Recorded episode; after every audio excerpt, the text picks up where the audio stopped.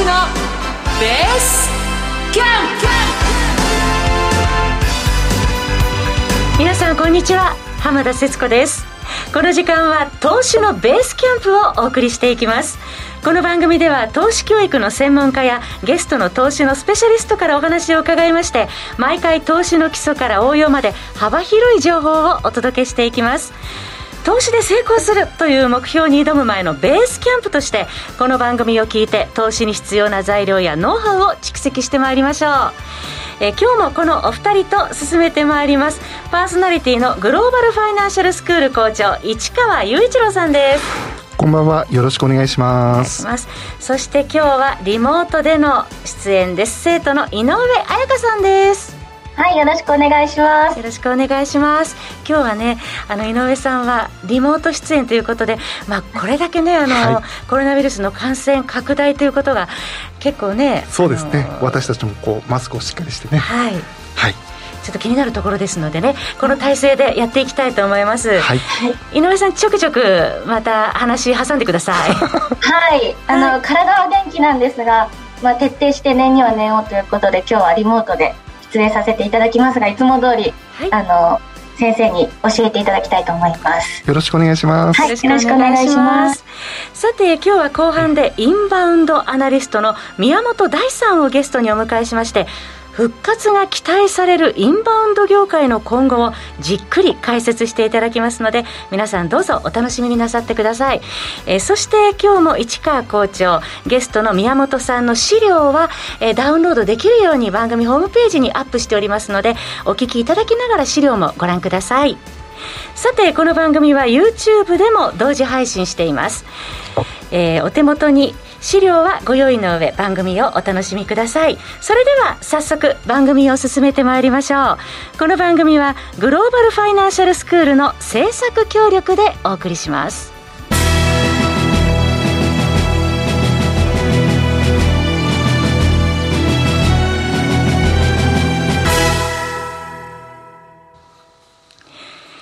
ここからはグローバルファイナンシャルスクールの番組オリジナル講義として市川校長に教えていただきます。はい。市川校長、今週もよろしくお願いします。こちらこそよろしくお願いします。ますはい、よろしくお願いします。さあね、今、いろいろと、コロナがね、はい、えー、また再来ということなんですが、はいまあ、世の中ね、コロナの話ばかりではなくて、金融市場の中でも大きな状況というところで、株価がね、ちょっと乱高下をしてるんですよね。年始からね、世界的にですよね。もう世界的にで、あの、アメリカのね、ニューヨークダウなんかも1日で1000ドルぐらいね、上と下で動いてるなんていうことがもう普通になってきてしまっているような状況で、はい、果たしてこの先どうなのかというところがあると思うんですが、はいえー、特にね、上がってる時はいいんですよね。上がってる時いいんですけど、逆にあの、すごく下げてる時ってものすごい不安になりますよね。はい。これからどこまで下がっていくんだろうかっていうようなね、はい、ところ、先行きがなかなか見通せないっていう状況ですからね、ね今も特に。そういった中で、あの、日本の株式市場の中を見ても、特に大きな下げをしているところといったら、はい、どこかというと、もう、連日ニュースにもなっていますが、東証のマザーズ指数というところが結構大きく下げてるのは皆さんご存知ですかね？はい、もう1年9か月ぶりの安値をね、今週つけてきているというところなんですが。そうですね。びっくりするような下げになっているというところですね。はい、結構この大きな下げをですね、あの、結構ファンドを運営している会社さんなんかも、えー、真摯に捉えてですね、結構レポートを出したりとか、はい、結構してるんですよね。で、この大きな下げの要因は何かというと、やはりアメリカのですね、利上げですかね、えー、金融引き締めというところが大きな要因になっていて、えー、特にあの利上げをしていくとなると株価への影響って当然大きくなってきますので全体的な影響ってやっぱり大きいんですよね、はい、そういった中でやはり体力が小さいようなそしてこれまで期待値でずっとこう上げてきているような、えー、新興企業の株、はい、こういったところは一気に叩かれやすい傾向にどうしてもあるんですよね。確かに校長、このマザーズ指数っていうのは、日本の株式市場の中でも、まあ、成長の可能性を秘めたベンチャー企業が多く上場する企業ということですから、余計に影響を受けやすいということにもなりますよね。で、ね、ちょっとね、図表の方を皆さんね、あのラジオ聞いてる方、お手元に出して見ていただきたいなと思うんですが、はい、まず1ページ目のちょっと資料をね、見ると、はい、これはあの、えー、2019年の頭からですね、1月4日から、はい、えー、と、現在までをずっと出しているものなんですが、はい最初のうちはちょっと横ばいだったんですよね。だいたい900ポイントぐらいを挟んで、えー、上下しているような状態だったんですが、その後大きく下げている位置というのは、これやはりコロナの影響でドンと下げているんですよね。はい。はい、で、その後、まあ上昇に転じているということで、2020年の10月の14日の時には、えー、1365ポイントまで上昇しているということが見て取れると思います。はい、はい、でその後もやはりコロナの影響とか、えー、いろいろあるわけですが、その後見るとですね、ちょっとですね、ちょっと赤くしようかなと思うんですが、はい、あの図表、あの YouTube 見てる方は図表赤くなっていると思いますが、ここの部分を見るとですね、えー、大きく急激に下げているというところありますよね。これ昨年の12月に1000ポイントを割り込んできてから一気に下がり始めてますよね。売り込まれて売り込まれてという状態がまあ続いているということですね。はい、で、この赤くなっているところをちょっとで、次のページのところで、えー、映し出したいなと思うんですが、2ページ目をご覧ください。はい。こちらですね、ずっと見ていくと、えー、2021年の10月の頭からですね、はい、えー、見ていくと、しばらくはちょっと横ばいだったんですが、うんはい、赤くなっているところはこの落ち始めているところですよね。2021年の11月16日の時に、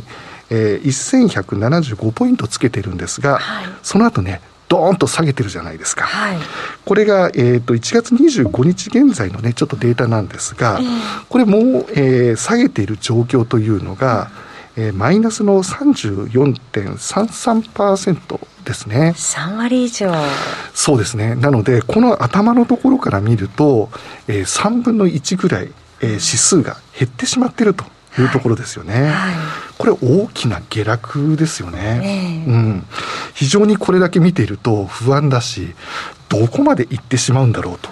いうふうなあ心配がかなり大きいのではないかなと思いますね。下げ止まるのかということね、はい、皆さんね、関心おありかと思いますが。ただですね、これ大きく下げてきた時というのは、これ不安は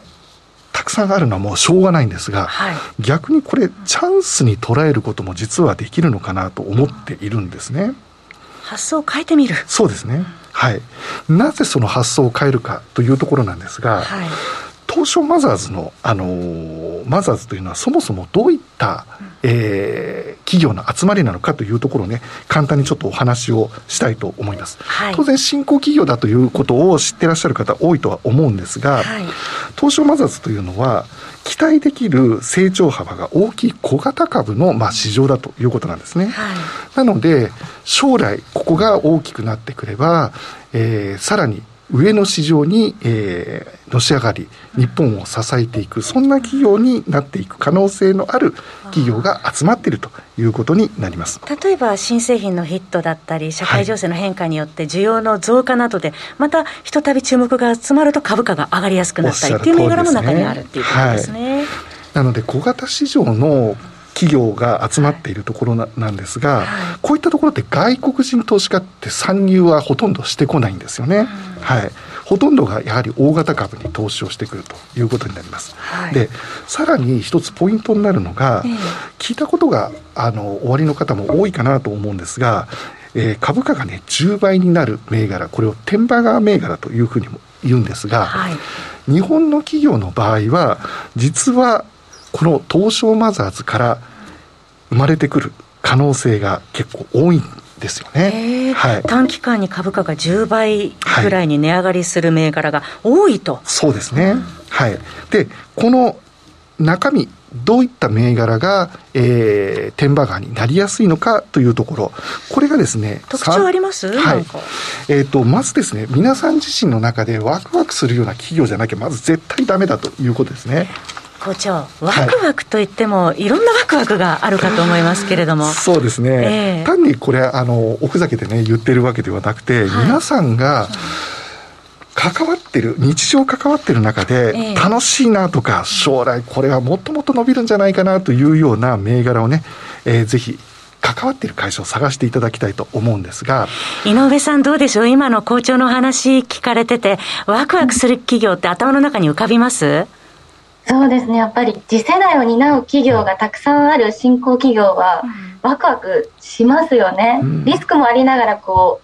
うワクワクするような企業ってたくさんありますよね、はい。そうなんですよね。なのでそういったワクワク感のある企業って、はい、みんながワクワクしてる会社さん、こういったところは、やはり期待でやはり買われるんですよね。業績云々というよりも、将来性を見て買われている。ただ逆を返せば、今のような状況下の中では、はい、えー、期待以上にこう上がってきてしまっている中で、はい、えー、先ほどの話じゃないですけど、えー、全体的に、えー、株価が押し下げられている中で体力のない、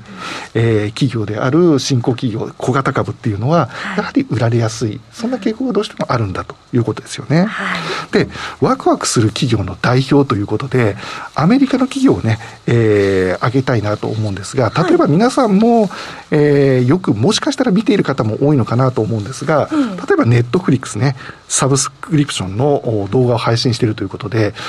ここもこんなにね、伸びるなんて思って最初に買った方ってなかなかいなかったかもしれないですよね。そうですね。まあ直近ちょっとね、あの決算の後売られる場面もありましたけれども、うん、これだけ急成長してきましたもんね。そうですね。この急成長してきましたよね。うん、はい。そしてアップル。アップルというのが、まあ、iPhone をね、リリースして、スマホの時代を、まあ、スタートさせた、そんな企業ですよね。はい。まあ、アップルももともとはアメリカではテンバガー、そうですね。銘柄ですよね。おっしゃる通りです。はい。そして、日本だとね、例えば、そのネット上でファッションのね、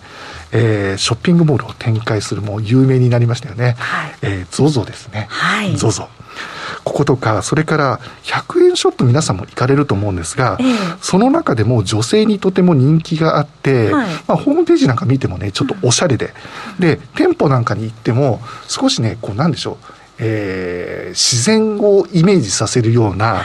えー、爽やかなイメージの、そんなあ店作りをしているセリアさん。可愛い雑貨もね、結構多いんですよね。そうですね。今ね、はいあのー、今ホームページージをね、ご覧になってますけれども、非常にね、えー、女性人気のある、もうターゲットを絞っているような感じがするんですよね。まあ、100円ショップの業界っていうのもね、かなり会社増えてきてますけれども、はい、その中でも売り上げは上位を占めてるそうですね。あのー、セリアさんは、はい、私ね、あの、キャンドゥさんの方がよく目にすることがあったので、えー、キャンドゥさんの方が上なのかなと思ったらですね、まあ、1は当然ダイソーさんなんですが、えーと、先ほどねちょっと調べてみたら、はい、キャンドゥさん大きく上に行ってるんですよね、キャンドゥさんね。あ、今ね、ちょっとホームページを出し、あの、データをちょっと出していただきましたけど、えー、全然圧倒的にキャンドゥさんを上回って、はい、えーこの1位のダイソーとセリアのシェアがかなり高いということが伺えますね、はい、というところですよね、はい、はい、なのでそのようなもうワクワクするようなね企業をねぜひ見つけていただきたいなというふうに思ってます、はい、はい、でどれもね今まで見てきた中で、えー、えー、生活を豊かにするということそれから皆さんがワクワクするということこれはねもうあのとても大事だということは分かっていただけたかなと思うんですがそんな中でぜひねちょっとテンバガーというお話を先ほどしましたが、はい、このテンバガーになりやすい銘柄、これをどういうふうに見つけたらいいのかというところ、これをね、少し皆さんにお話ししたいなと思います。改めて。はい。で、これ GFS の講義の中でもちょっとお話をしているんですが、はい、えー、まず一つ目、これ上場してから、えー、10年以内の企業さん。若い企業。そうですね。はい、それから、えー、創業者。これがね、しっかりとオーナーさんをやっているかどうか、これ大事なんですね。仮にそのオーナーさん自身の、えー、があ社長じゃなくても、例えば息子さんがやってるとかね、家族が、えー、取締役の中にちゃんといるとか、で、株をちゃんと持ってるとか、いうところですよね。これすごく大事だなと思います。思いが現れやすいということおっしゃる通りですね。その思い、これから企業を大きくしたいという気持ちが、やはりオーナーさんの方があるはずですのでね、はい。こういったところをまず選んでほしい、はい、それから時価総額が500億円以下の企業、この3つのふるいにかけるだけでも、えー、天馬川になる可能性の企業を見つけ出しやすいということですね。日本にね、上場している企業たくさんありますけど、その中から天馬川探そうと思うと大変なんですが、はい、絞るためにはまずこの3つ。この3つに絞った後に、さらにえー、ワクワクする会社、そこからぜひね、選んでいただきたいなというふうに思っております。今、天馬川銘柄の確率を高める条件を伺いましたけれども、はい、ただ、校長、今、はい、そのマザーズ指数、まあ、今週入っても昨年来安値更新という場面がありましたけれども、まあ、簡単に、どのあたり気をつけておくっていうことも必要ですよね。はい、そうですね、まだまだね、あの、下がる可能性ってあります。今の状況下なのでね。なので、えー、もうあと数か月は乱高下する可能性はあると思います。しかし、指を加えているだけではなくて、こういった時期だからこそ、今のような条件をめどに、えー、めどにしてね、えー、しっかりと皆さん自身の中でワクワクする天馬川の銘柄を探していただきたいと思っております。ありがとうございました。ありがとうございます。この後は本日のゲスト、宮本大さんの登場です。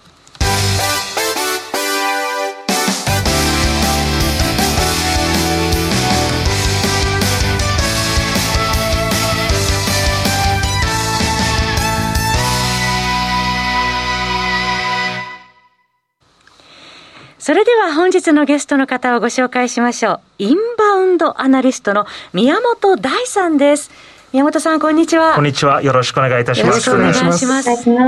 まずはじめに、突然ですが、このインバウンドアナリストという肩書きは、はい、えなかなか耳にしたことがないですけれども、ズバリ、どのようなお仕事をされてらっしゃるんでしょう？はい、えー、っとですね、インバウンドアナリストとして、多分おそらく名乗ってるのは私だけだと思うんですけど、唯一の方ですね。はい、あのー基本的に観光庁とか、うん、あのあの政府観光局とかですね、はい、出しているデータから、あの訪日観光のデータを取って、はい、あの分析をしていると。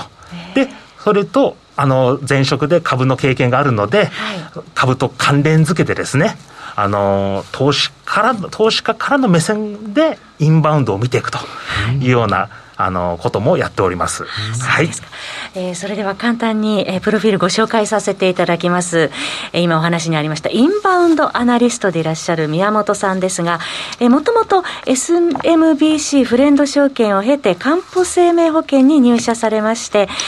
えー、そして運用決算外国債券為替ポートフォリオマネジメント日本株アナリスト兼株式ポートフォリオマネジメントを担当されるということでマーケット全般にもお詳しくていらっしゃいます。そしてアメリカで MBA を取得されましてそして、えー、最近ではジャパンローカライズえー、ド、えー、設立後ですね、えー、訪日観光客向け体験ツアーの企画運営、インバウンド市場のリサーチ業務に従事されまして、マイマイ京都東京事務局では、日本の街歩き企画運営に従事されているということですが、宮本さん、はい、このマイマイ東京というのはどのような、はい、組織なんでしょう。はい、えっ、ー、と、マイマイ京都、東京で、えっ、ー、と、今、事務局もやらせていただいております。こちらはですね、はい、あの、日本人向けの、えっ、ー、と、街歩きの、えーと、ツアーを企画運営してる団体でございまして、で今あのたまにねあのテレビとかでマイクロツーリズムとか言われております、はい、あのそれをもう実践している、えー、会社であります。そちらで、えーあの働かして働いています。はい。あのマイマイってもともとあの京都でうろうろするっていう、言葉ですよね。はい、そうですね。あの街を散歩するあの新しい視点から街をこう新しい街の面白さを発見してワクワクしてもらうような街歩きを企画しております、はい、幅広くあの取り組んでらっしゃる宮本さんですが、はい、今日はインバウンドについてのどのようなことをお話しいただけるんでしょうか？はい。えー、っとですね今日お伝えしたいことがございますちょっと資料次のページ行っていただけると、はい、えー、っとこれが今日お伝えしたいことで、まずインバウンドの外境、皆さん多分爆買いというね、キーワードは、あの、頭にあると思うんですけど、はい、そういったところの、まあ、復習から、まあ、インバウンドがいつ戻ってくるのかっていうところの話。はい、で、あとはその、今言われているそのやっぱ値上げ、はい、値上げしてもやっぱり量から質にこう変わっていかなくちゃいけない、うん、そういった会社さんのまあ紹介とか、はい、であとはやっぱり大阪エキスポを目指して、えー、これがインバウンドの復活のシンボルになっていくのではないかというふうに思っております。はい、とあとはやっぱり宿泊買い物飲食のところの、ね、お話をしてあとはまあ最後に投資にお役に立てるですね、はい、まあ、インバウンドはプラスアルファと考えておけばいいんですけどやっぱりいろいろとこう連想いろいろねこう頭の体操ができるようなネタをえお届けできればなというふうに思っております。はいえさて、その宮本さん、そのインバウンドといえば、私たちもう外国人観光客ということで、はい、一般的にね、そのように捉えて、当たり前のように呼ぶようになって久しいんですけれども、はい、コロナ、えー、ウイルスの感染のビフォーアフターで、かなりこの業界、大きく変わってるんじゃないでしょうか？うん、はい、えーと、もうがらりと大きく変わってしまいまして、ちょっと次の資料の方行っていただけると、はい、あの見ていただくと思うんですけど、これがあの観光の、えーと、インバウンドの数値ですね、はい、ちょっとあのコロナ前と数値がほとんどなんですけど、ずっと右肩上がりで伸びていってました、はい、この左のグラフが世界、えー、ワールドバンクのですね、はい、世界のインバウンド業界人数って二十何億人、あ。のインバウンドっていうのがありまして、ずっと右肩上がりにこう上がってたんですね。でグラフの右側のこれ観光庁の資料からの資料なんですけど、はい、青いところの棒グラフ。これが2003年から、えーと、2020年までの、えー、訪日観光客数の数ですね。で、はい、オレンジのところはあのアウトバウンドなんですがここはちょっと一旦置いといていただいて、えー、2003年にビジットジャパンと、うん、要するに観光立国を目指すと、はい、政府がこう打ち立てまして、えー、そこから、もうダブルディジェットで伸びてたと。経済活性をね、えー、狙ってっていうとこありましたよね、はい、でもほとんど2桁成長で続いてましてでやっぱりリーマンショックの時にやっぱりちょっと減ってで2011年の東日本大震災でまあ大きくへこんだもののそこからずっとラグビーワールドカップ2019年まで伸び続けていたっていうのがインバウンドの業界。で2020年にはもうストンと、あの落ちてしまったここがコロナウイルスの影響ということですね。そうですね。はい。で次の資料を言っていただいて、はい、でまあこれも見分 かりやすいと思うんですけど月大体200万人訪日客数が来てたのに、はい、えーと、去年の2021年の訪日客数の速報値が、まあ、先週出たんですけど、はい、24万5千人。これ過去最低になったという、ね、はい、そうですことでしたね、はい、月200万来てたのが1年間で24万人。えー24万5900人ですね。コロナ前の19年と比べて、もうほとんど99%減ったなんて言ってね、そうです、はい、いうニュースありましたね。はい。っていうことで、えーと、もうほぼ消滅したと言ってもいいと思います。でもまだ宮本さん、感染拡大、当面収まる兆しないですよね。はい、そうですね。えー、あの国内の今ね、あの感染状況もそうなんですけど、はい、あのよくねあのニュースとかで見られる水際対策とい。うようなことがありまして、それがとても、あの厳しいんですね。ちょっと次の資料言っていただけると。でちょっとねインバウンドいつも通り戻り方っていうところで、うん、あの今度頭の体操っていうかですね今後どうなっていくのかというのをちょっとご紹介したいんですけどやっぱりこの水際対策今1日3500人、日本人含めての入国数が上限が3500人ですと、はい、であと新外国人の新規入国も停止をしている状況で、はい、でもう留学生すらも入ってこれない、ちょっと一部でね国費の留学生は認められたんですけど、80数人しか入れないというような状況です。厳しい制限ですね。はい。そうです。これが続けば続くほど、インバウンドは戻ってくるのは、またどんどん後ずれしていくというふうに考えています。早期回復はまだまだ見通しづらいというところですね。そうです。それと、あともう一点ですね。はいはい、やっぱり観光は相手の国もインバウンドもありますので、でやっぱり一番最大の、えーと、お客様であるやっぱ中国からの観光客の方がやっぱ戻ってこないとインバウンドの復活っていうのはなかなか難しい。で中国もですね水際対策すごい厳しい。日本並みに厳しい。日本以上に厳しいのでやっぱり心も相手国の、えーとこの状況もやっぱり緩和になってこないとやっぱり難しいのではないかと。いうふうに考えております。なのでそういった意味でまあ株な投資に関連するとやっぱりまだ空運とかですね、やっぱそういったところはまた厳しいのではないかと考える一方、はい、あの岸田さん、まあ、観光白書、去年のあの2000、えー、令和3年かな、なので観光白書で、まあ、あの団体観光の、ね、から、えーと、入れていくというね、ことがありまして、岸田さんの年末、11月の時の記者会見の時に、団体観光の行動管理の実効性を行うと、はい、まあ、この岸田さんの言葉そのままなんですけど、要するに、多分おそらく団体旅行から入れていく可能性が、日本はオリンピックで、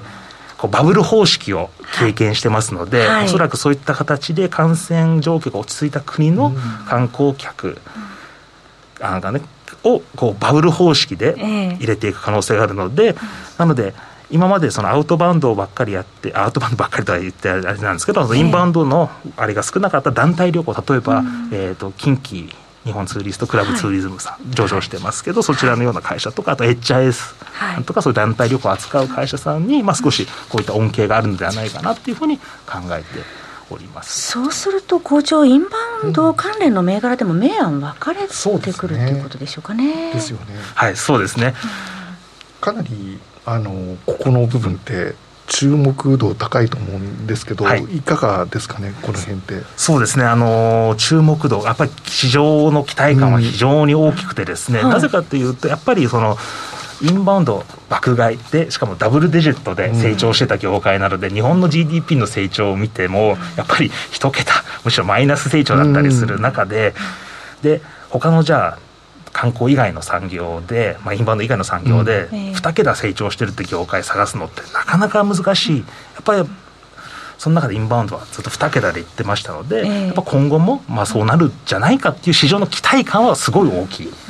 なので期待についていけるんですかね？実際の将来的に。えっ、とですねなかなか期待にはついていくのも難しいと思うんですけど難しい。に、うん、えーと、応えるような企業努力をしている会社さんもたくさんありますので、うん、やっぱそういったところを丁寧にやっぱ拾っていけきたいなといければと思っております。その、えー、見極め方についてはですね、はい、えー、この後の延長配信で伺っていきたいと思いますけど、はい、そうすると、まあ、宮本さんいろいろとインバウンドの中でも、はい、えー、銘柄選んでいく上ではポイントがあるっていうことですよね。そうですね。はい、あのポイントといたしましては、また延長配信で。伺いたいところですはい、井上さん、どうですか？ここまであのお話聞いていて、まあ今日インバウンドについてのねお話ですけれども。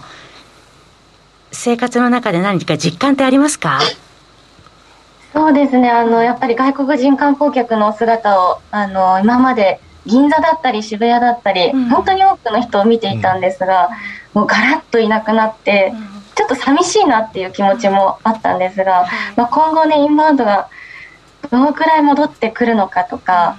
まあ、企業はそれにどう対応していくかっていうところをこの次の延長配信でも聞いていきたいなと思います。そうですね。はい、まあここまでそのインバウンドの効果ってね、日本の経済そのものへの影響を強めてましたからね。そうですね。はい、国の方もね、それをあの頭の中に入れた政策をねしようと思っていたところでのコロナだったので厳しいですね、はい、本当に、はい。えー、ではこのお話の続きはこの後の延長配信で宮本さんにじっくり伺ってまいりますので、はい、皆さんお付き合いください、えー、あっという間にエンディングとなりました、えー、ここまではグローバルファイナンシャルスクール校長の市川雄一郎さん。そして今日はリモートで出演の生徒の井上彩香さん、えー、そして本日のゲスト宮本大さんでした。どうもありがとうございました。ありがとうございました。ありがとうございました。進行は浜田節子でした。ラジオお聞きの皆様また来週お会いしましょうこの番組はグローバルファイナンシャルスクールの制作協力でお送りしました。